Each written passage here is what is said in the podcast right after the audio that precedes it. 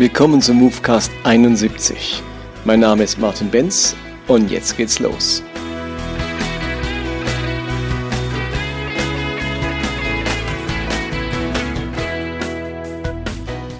Im letzten Podcast habe ich mich mit dem Gleichnis aus Lukas 19 beschäftigt, dem anvertrauten Geld. Das war Teil 1 und es ging dabei ganz stark darum, dass der Hintergrund dieses Gleichnisses eigentlich eine politische Situation ist, an die sich jedermann gut erinnert hat. Und ich wiederhole einfach nochmal schnell, was ich da gesagt habe.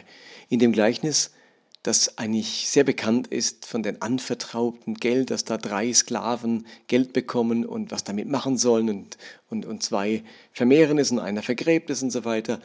Da kommt, der, kommt jetzt ein paar seltsame Sätze vor, nämlich, dass ein Mann aus fürstlichem Haus in ein fernes Land reist, um dort in dem fernen Land zum König über sein eigenes Land gekrönt zu werden. Oh, das heißt doch, dass eben die Landsleute diesen Fürst hassten und eine Abordnung hinter ihm her sandten und sagen ließen, dieser Mann soll nicht König über uns werden.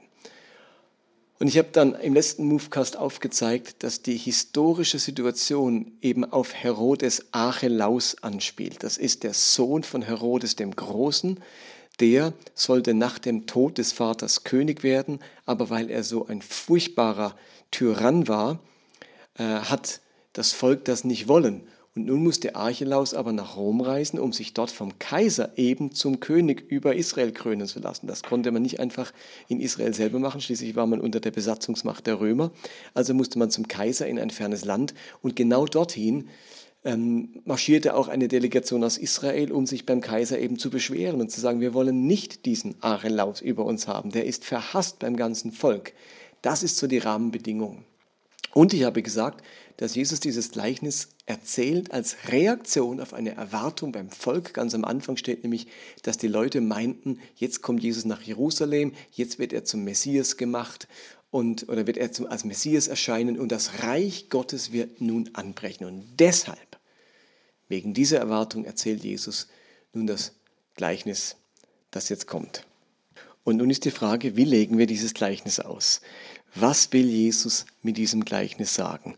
Und wenn ein Gleichnis keine Allegorie ist, dann hat es normalerweise auch nur einen Punkt, das es machen möchte und nicht ganz viele Punkte. Eine Allegorie wäre das Gleichnis vom, ähm, vom Samen, äh, vom Sämann, wo der Weg ist das und das, das, das Unkraut ist das und der harte Boden ist das und die Vögel sind das. Da ist also jeder Punkt irgendwie hat eine Bedeutung, kann übertragen werden. Aber hier haben wir keine Allegorie, sondern eben so eine Art Geschichte, die als Gleichnis dient, wo ein Vergleich äh, gemacht werden soll.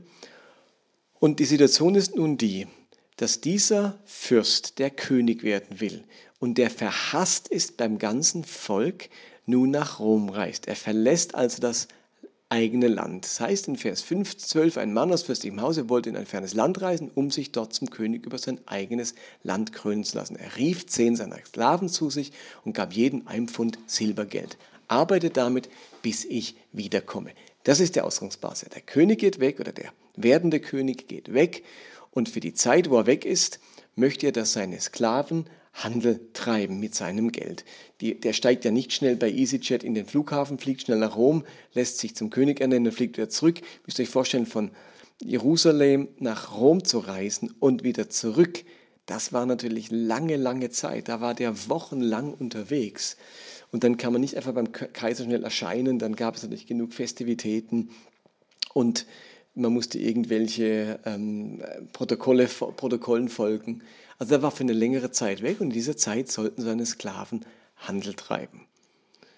Handelt, bis ich wiederkomme, sagte er. Aber seine Landsleute hassten ihn. Sie schickten eine Abordnung hinterher und sagten, der soll nicht König über uns werden. Und dann kommt er zurück. Als er zurückkam, ließ er die Sklaven, denen er das Geld gegeben hatte, zu sich rufen. Er wollte erfahren, welchen Gewinn jeder erzielt hatte. Und Ausgangsbasis war nochmal, die Leute dachten, jetzt kommt das Reich Gottes, jetzt sind wir auf der Siegerseite. Jetzt sind wir die Gewinner. Jetzt wird alles leicht. Jetzt kommt jeder hier wieder zu seinem Recht. Jetzt werden die Feinde besiegt und vernichtet. Jetzt sind wir am Drücker. Jetzt sind wir am längeren Hebel. Jetzt regiert unser Gott wieder das Land. Das haben die Leute erwartet, dass Gott mit ihnen ist und dass jetzt alles rund läuft und einfach läuft, wir die Feinde sind und wir wieder einen eigenen König haben. Wow, dann wird hier Paradies herrschen in Israel. Und genau darauf reagiert Jesus mit diesem Gleichnis und macht deutlich, ist euch bewusst, dass ihr Handel treibt, also dass ihr arbeitet, dass ihr einen Auftrag bekommt im Angesicht von ganz viel Widerstand. Also warum steht dieser Satz da, die Landsleute hassten ihn? Eigentlich hat er erstmal, wenn man es nicht weiß, gar keine Bedeutung für dieses Gleichnis. Aber eben, wenn man den historischen Hintergrund kennt, dann macht dieser Satz deutlich, dass die Sklaven dieses Königs, die in seinem Namen, also die für ihn gearbeitet haben, sich in einem Umfeld befinden, das gegen sie steht, das ihnen nicht wohlgesonnen ist. Da ist man mit Hindernissen konfrontiert, mit Schwierigkeiten, mit Widerstand. Also stellt euch vor, ihr treibt im Namen von jemand Handel, der bei allen verhasst ist. Ihr steht irgendwo auf dem Marktplatz mit einem Stand und alle lesen über dem Stand, dass dieser Stand gehört zu Herore des Archelaus oder zu diesem ganz verhassten Herrscher. Wie viele Leute gehen an diesen Stand? Wer kauft bei euch, keine Ahnung, Brot oder Gemüse oder was immer, äh, mit was auch immer ihr handelt, äh, wenn ihr verhasst seid? Oder stellt euch vor, ihr wollt bei eBay etwas verkaufen und habt 100 schlechte Bewertungen. Dann wird es ganz schön schwierig sein, noch irgendetwas verkauft zu bekommen. Und Jesus macht deutlich, ihr treibt Handel, also ihr spricht, ihr habt einen Auftrag, ihr lebt für das Reich Gottes, ihr lebt für meine Sache, ihr verkündigt meine Botschaft, ihr arbeitet an diesem Reich Gottes in einem Umfeld, wo ihr mit ganz vielen Hindernissen konfrontiert seid, mit Schwierigkeiten, mit richtig vielem Widerstand. Ich glaube, das ist die Kernaussage dieses Gleichnisses. Die Leute denken sich, jetzt bricht das Reich Gottes an, jetzt kommt der Messias nach Jerusalem und jetzt wird das ein Spaziergang. Die Arbeit für dieses Reich Gottes, das Leben mit diesem Messias, das wird ein Spaziergang. Das wird easy. Und Jesus macht deutlich, halt, halt, halt, Augenblick, da muss ich was klarstellen für mein Reich zu arbeiten, meine Botschaft zu verkündigen, für meine Sache unterwegs zu sein, das ist eben kein Spaziergang. Das fühlt sich ein bisschen an, wie als Diener von Archelaus Handel zu treiben. So müsst ihr es euch vorstellen. Ihr seid in einem Umfeld, in einem Kontext, wo ihr verhasst seid, wo man euch nicht will, wo man gegen euch steht. Und in diesem verhassten Umfeld mit all diesen Widerständen sollt ihr meine Diener sein. Wenns Reich Gottes anbricht, wenn ich die Herrschaft Gottes vollständig aufrichte, dann ist es easy, mein Diener zu sein. Das kann jeder. Aber ich möchte euch bewusst machen, sagt Jesus, es fühlt sich ganz anders an. Ich will, dass ihr kein böses Erwachen erlebt, wenn ich dann weg bin oder eben nicht enttäuscht sein, wenn das Reich Gottes nicht so anbricht, wie ihr euch das vorstellt, sondern ihr werdet die nächsten Wochen, Monate und Jahre unterwegs sein, für mich beauftragt sein von mir, meine Diener sein, in einem Umfeld, das sich vergleichen lässt, als wäre man ein Diener des Archelaus in Israel zu der Zeit, wo er vor allen Leuten verhasst war. Und das soll jetzt nicht heißen, dass, dass Jesus allen verhasst ist sozusagen. Und doch kann er ja an anderer Stelle sagen, alle Leute werden euch hassen. Er will damit deutlich machen, machen, dass ihm zu dienen, für ihn unterwegs zu sein, das ist kein Spaziergang, da müsst ihr euch auf Widerstand ähm, einstellen.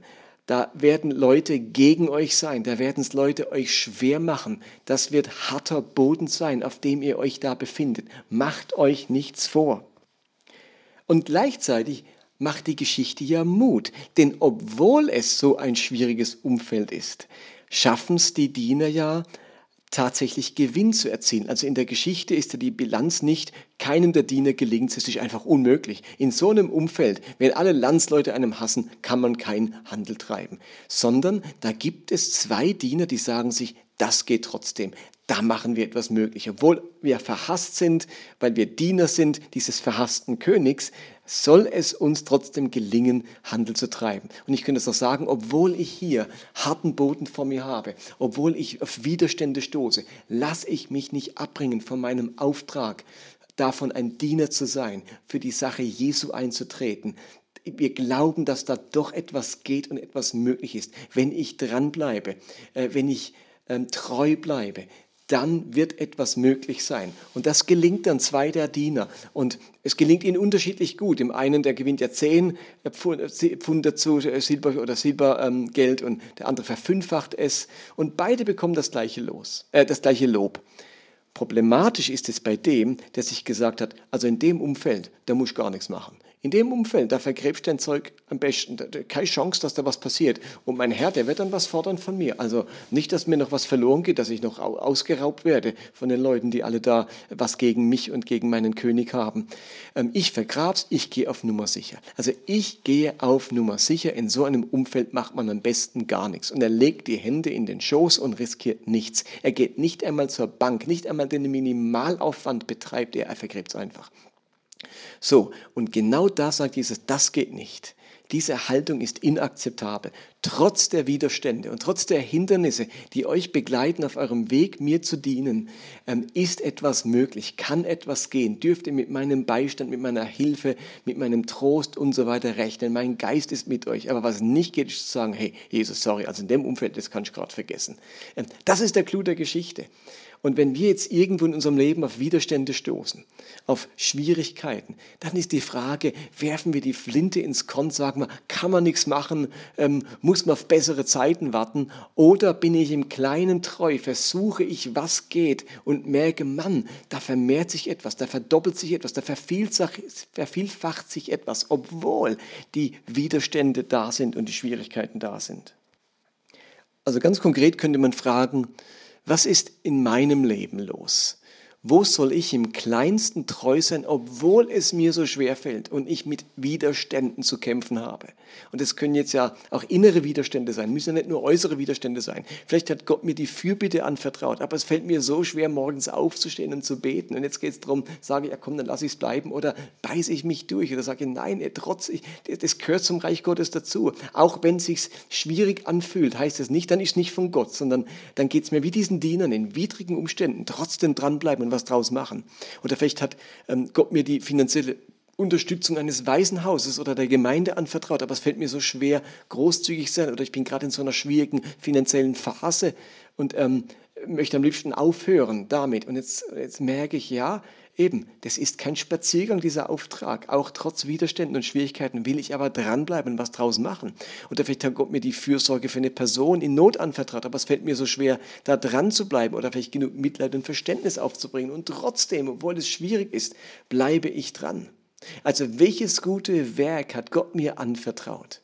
In meine Hände und in meine Verantwortung gelegt. Und jetzt will er sehen, dass ich etwas Gutes daraus mache, trotz Widerstände, äußerer oder innerer Widerstände. Das ist die ganze Idee dieses Gleichnisses. Und darum der wichtige historische Kontext, denn mit dem, was Jesus erzählt, war jedem sofort klar, wie sich so ein Diener des Archelaus fühlen muss. Der sagt nicht, yeah, wie cool ist das für Archelaus hier Handel zu treiben, denn alle Herzen fliegen mir zu. Nee, nee, äh, denen fliegen gar keine Herzen zu. In dieser Situation trotzdem ein treuer Diener zu sein, darum geht es in der Geschichte.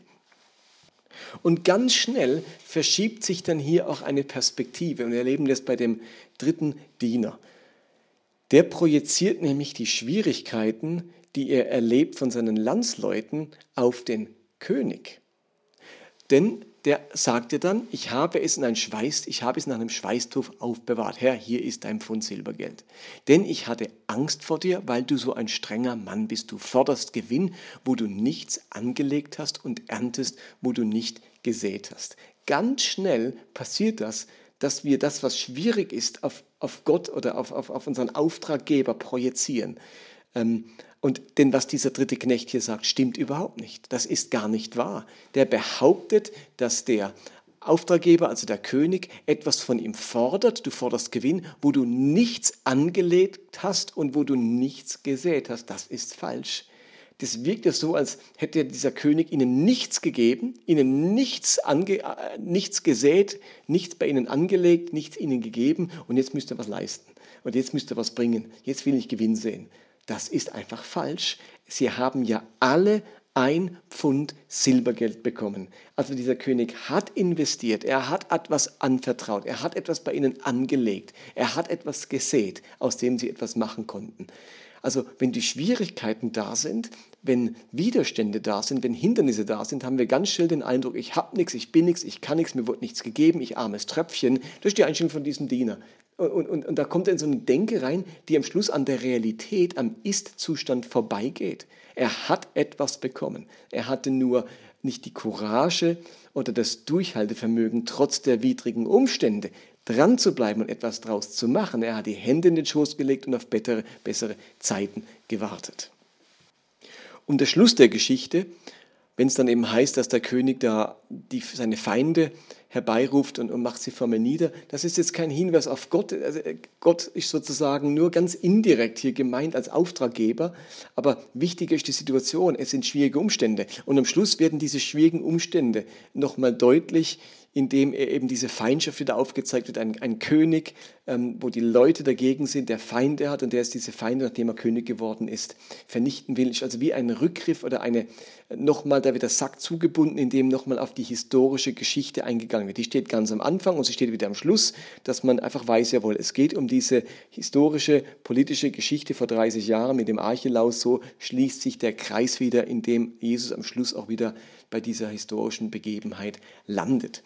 So viel zu diesem Gleichnis für heute. Ich hoffe, ihr könnt was anfangen mit dieser Auslegung und dieses Gleichnis erscheint nochmal in einem anderen Licht. Gespannt bin ich auf eure Kommentare, was ihr damit anfangen könnt, ob das zu euch spricht. Ansonsten freue ich mich aufs nächste Mal. Bis zum nächsten Movecast und denkt daran, Kirche muss der barmherzigste Ort der Welt sein. Das darf niemand besser können als wir.